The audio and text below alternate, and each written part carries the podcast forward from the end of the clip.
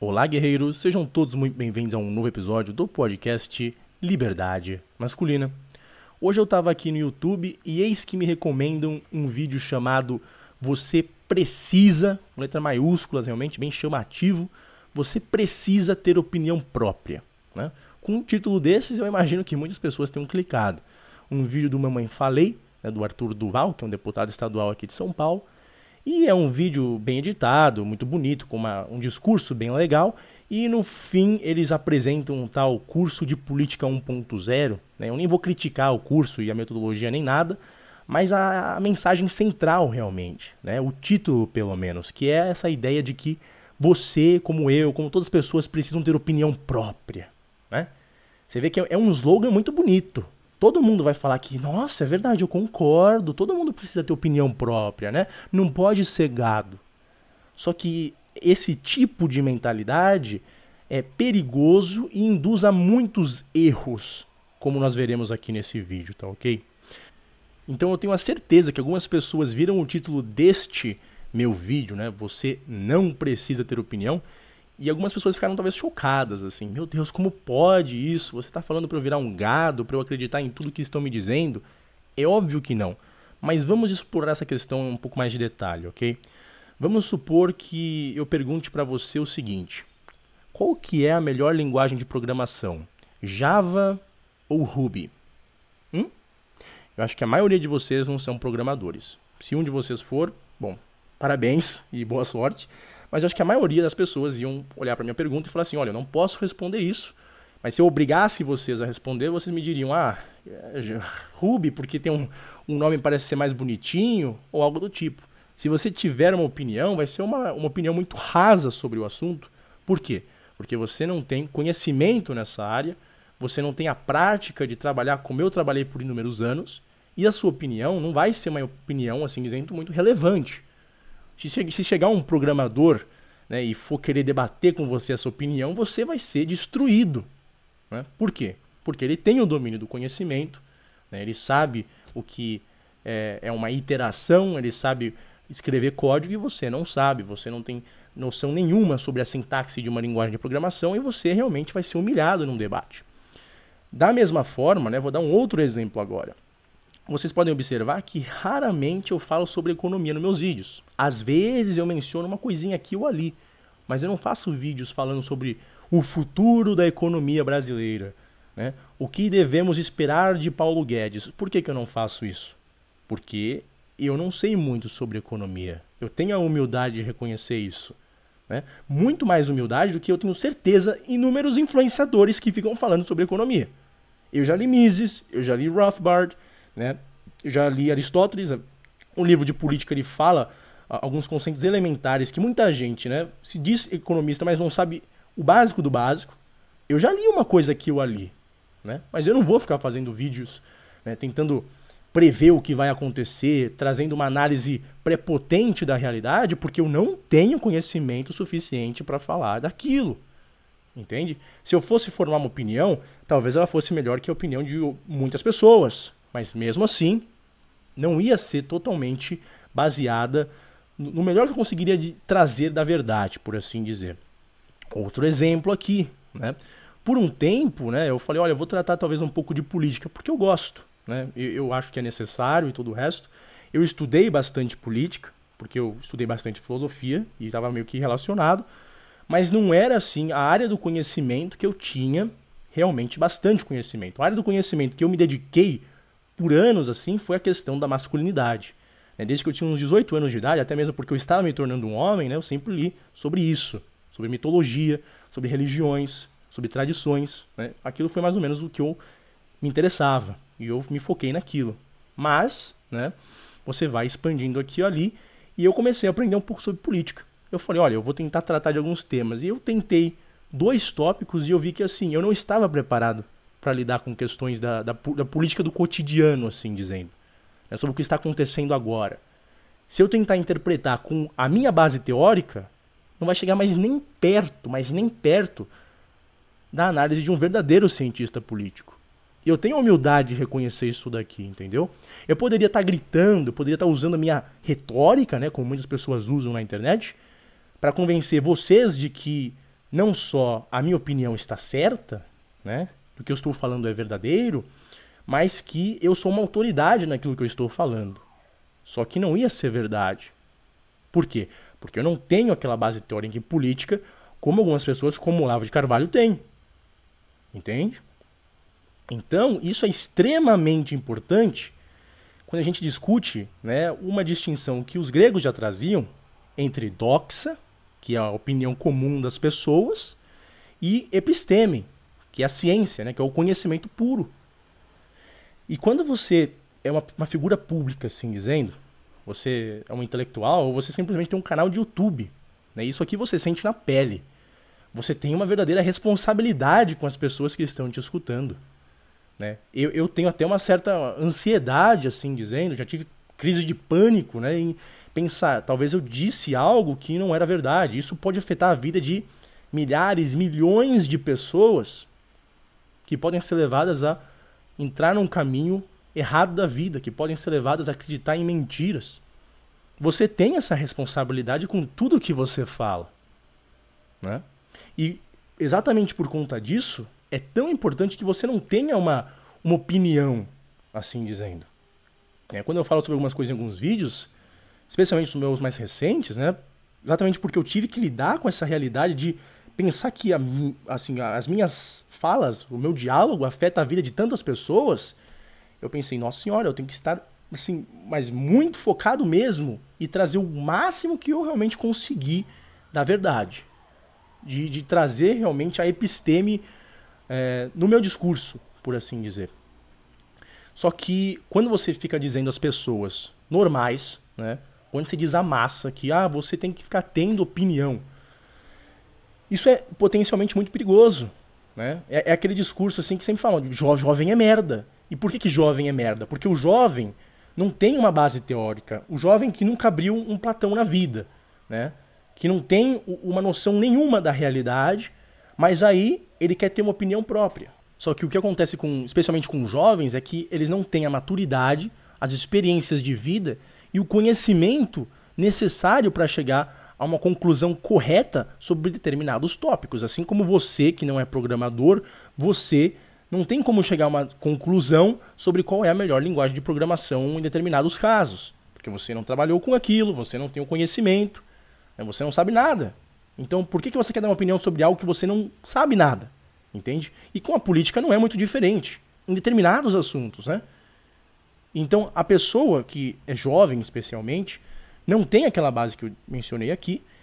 E o que acaba acontecendo? Mesmo assim, a pessoa, né, estimulada por um sistema educacional falho como é o nosso, né, um sistema educacional que meio que implanta nas pessoas aquele espírito revolucionário, você tem que ter um senso crítico, você deve questionar tudo, né?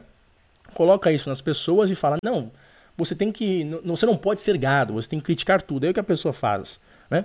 Com base em premissas né, que não, não foram pensadas por aquele indivíduo. Não foi lá um moleque que chegou e falou: Ah, eu vou ler Platão e Aristóteles. Não, não é isso. Né? São premissas né, que foram colocadas por professores, por celebridades, por músicas, enfim, inúmeras influências né, que fazem, assim dizendo, o repertório daquela pessoa, e a pessoa chega meramente a uma, uma conclusãozinha que fala, agora isso aqui é minha opinião, né? Então a pessoa chega e fala, ah, a opinião é minha e deve ser respeitada, tá? Você pode ter sua opinião, mas isso não significa que é verdade, né? Igual falam, ah, a mulher deve ter o direito de interromper uma gravidez. Ah, você quer dizer que isso é a sua opinião? Você pode acreditar no que você quiser. Agora, isso aqui não é a verdade. A verdade é uma. É quando uma mulher vai e pensa, ai, eu não quero ficar grávida porque eu vou ficar gordinha e eu vou simplesmente interromper essa gravidez, aquilo é um assassinato de uma vida.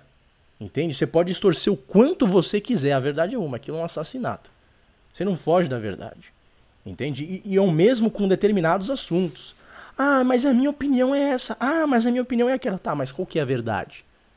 Essa distinção entre doxa, que é a opinião comum, e episteme, que é o conhecimento puro da ciência, é essencial. E eu acho que dos lugares que eu já visitei no mundo, o Brasil é o pior. E o Olavo falou a mesma coisa e eu tive essa mesma experiência de vida. Os americanos não são muito, muito bons também nisso, não. Mas os, os europeus são um pouquinho melhores. Os asiáticos são bem melhores nesse aspecto, mas o brasileiro é, é uma coisa que é um absurdo. Né? Em, em relação, por exemplo, estar tá num, num ambiente de trabalho, como eu já falei, eu sou um programador, eu trabalhei com isso por inúmeros anos. Aí eu vou lá e falo assim: olha, eu tenho já minha experiência de vida, já trabalho com isso por vários anos. Aí eu falo: olha, é melhor fazer isso, isso, isso, isso, isso, isso nesse caso. Aí tô lá, eu explico tudo, eu explico a razão de, de eu estar tá fazendo o que eu estou fazendo. E aí o que acontece, né? Eu, como um programador que eu já tenho mais experiência, estou explicando isso a inúmeras pessoas, aí chega o estagiário e fala: Não, mas essa aqui é só a sua opinião. Eu tenho um jeito melhor. Né? O cara, naquela prepotência, naquele espírito revolucionário, naquela, naquela ideia de que ah, eu tenho que criticar tudo, tenho que. Não, não devo respeitar nenhum tipo de autoridade ou hierarquia, acha que né, sabe mais do que eu. Eu fui e falei: Não, tudo bem. Demonstre o que você está sugerindo. Né? Aí vai lá e meia hora de, de, demonstrando o que ele queria demonstrar. Em cinco segundos eu demonstrei porque ele estava errado. Entende? E é algo muito presente no Brasil. Né? Pelo menos nos ambientes que eu trabalhei, eu via isso de uma forma absurda. E isso, né, essa, essa atitude de querer falar, minha opinião ela é muito importante, né? e eu não sei se o curso vai criar formadores de opinião nesse sentido, baseando-se né, em, em alguns, da, da, uma das pessoas que estavam lá, acho que o Nando Moura ia participar, o Arthur Duval também, é, eu acho que esses dois casos já são assim, dois casos bem nítidos do que não fazer em relação a isso que eu estou falando. Né? Porque, idealmente, quando você se torna uma pessoa pública, né, você. Assim, é, é, é, bem nítido isso daqui, para uma pessoa que tem um pouco mais de visão, que, assim, se você se baseia na doxa, né, na, na, na opinião comum, você pode começar a afetar a vida de milhares e milhões de pessoas. É aquela situação, ah, é a sua opinião que a mulher pode interromper uma gravidez? Tá, é a sua opinião. Enquanto isso não afetar o mundo real, né, enquanto não afetar a vida de outras pessoas, é só a sua opinião. Né?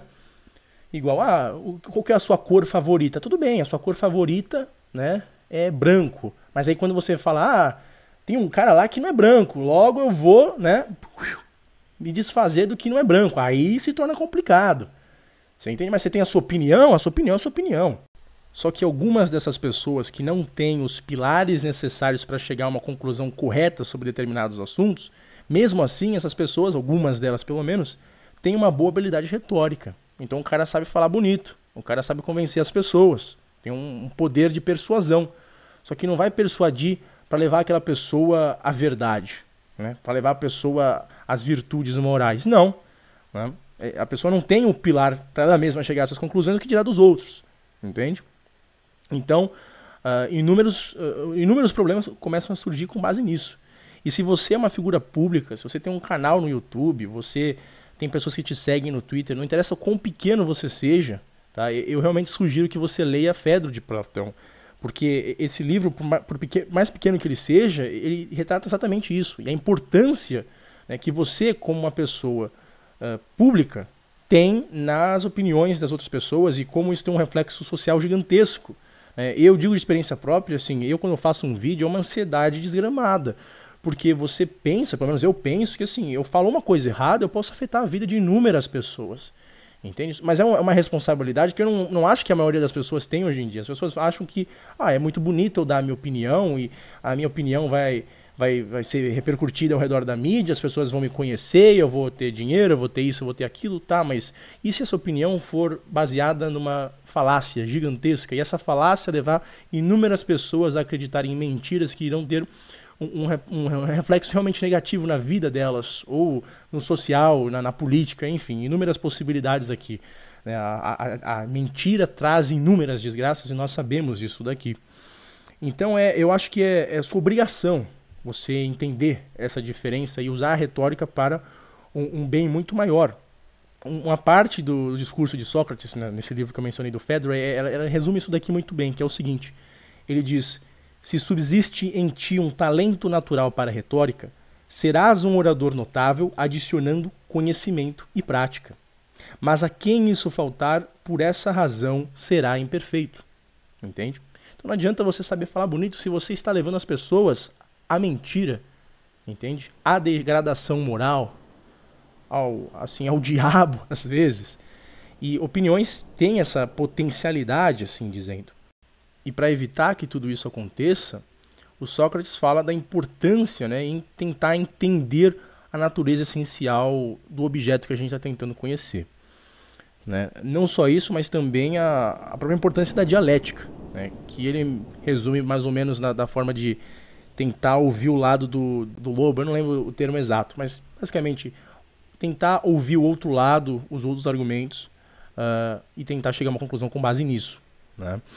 E é uma coisa engraçada que eu vi, por exemplo, o Lavo falar inúmeras vezes, de muitos caras que querem ser anticomunistas, né? E colocam essa bandeira uh, de uma forma bem forte, assim, dizendo, mas o cara nunca leu o outro lado, nunca leu Marx na vida, não sabe quem é Gramsci, né? E nem pensando na questão, assim dizendo, da retórica, mas até mesmo da guerra, como que você vai ganhar uma guerra se você não conhece o seu inimigo?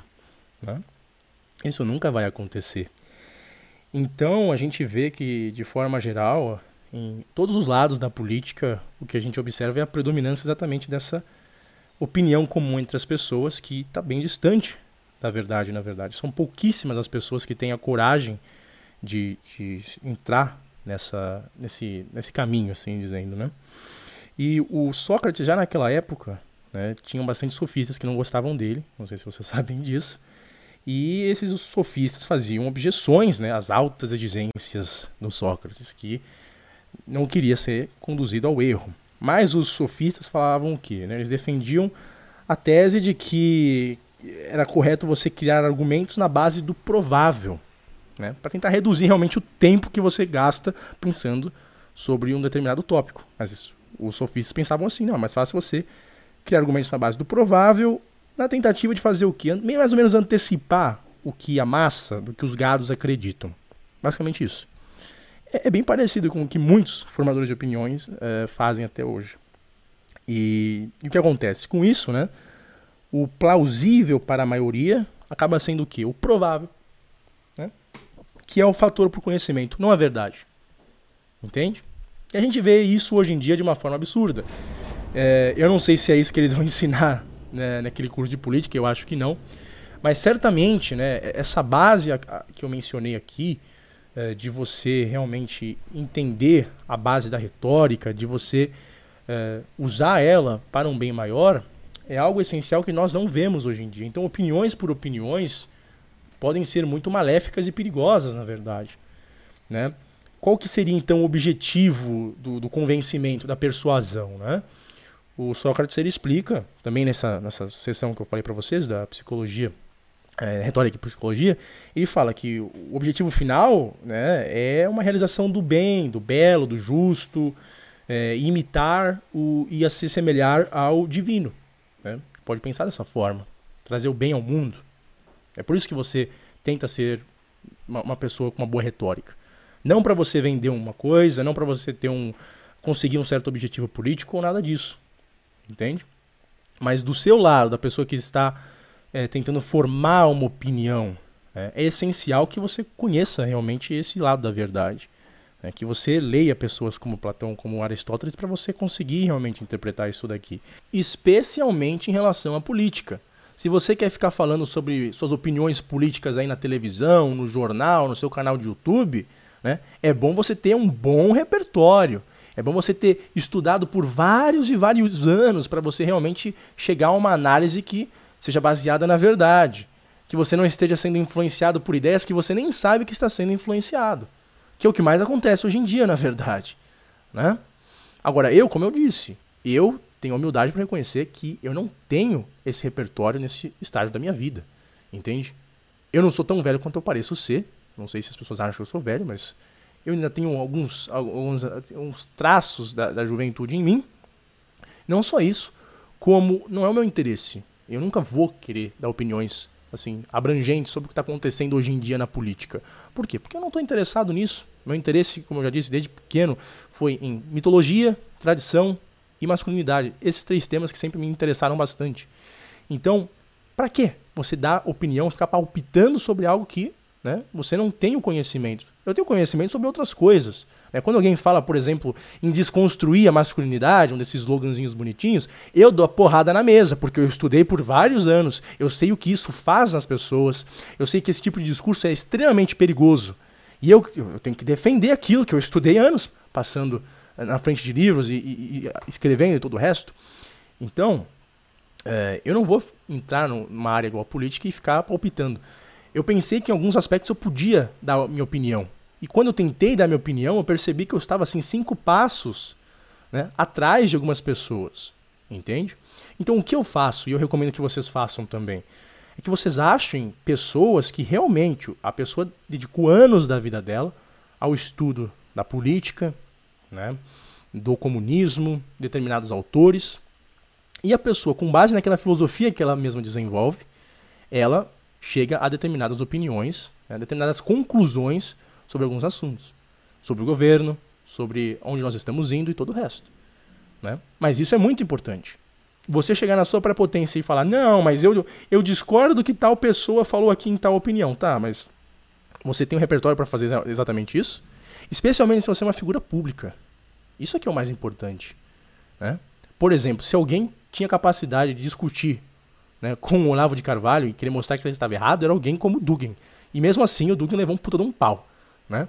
Mas você vê que o nível da discussão tem que ser mais ou menos naquilo. Em ficar querendo discutir capa de revista. Ah, mas falou isso, falou aquilo. É, é, uma, é uma imbecilidade é, que não tem tamanho. Até vergonha de falar que você é brasileiro e ver que isso aqui está acontecendo no nosso país.